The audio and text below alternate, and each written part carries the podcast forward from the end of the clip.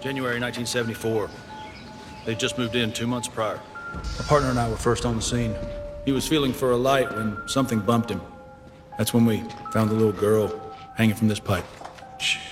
I found someone to take over who will be very good for the BSU. He wants to expand the unit, and he intends to make our approach practice. Tell me, who's the one you want more than anything? Manson. I'll get you, Manson.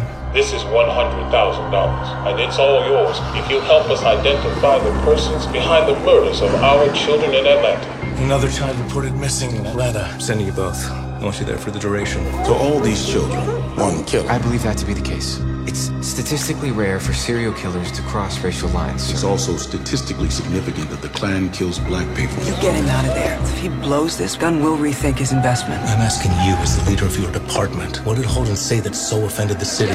We need to stay focused. If you're distracted, I have some things to deal with at home. It's personal. She had someone else's underwear stuffed down her throat. It's 10:30. Do you know where your children are? this is one predator. What if you're wrong? I'm not. Arrogant, self-serving twerp. We can't have tunnel vision, Holden. What evidence is there to suspect the Klan? Son, we've got 19 dead black children. You telling me that's a coincidence? One more thing. Manson is small. Like really small. Try not to stare.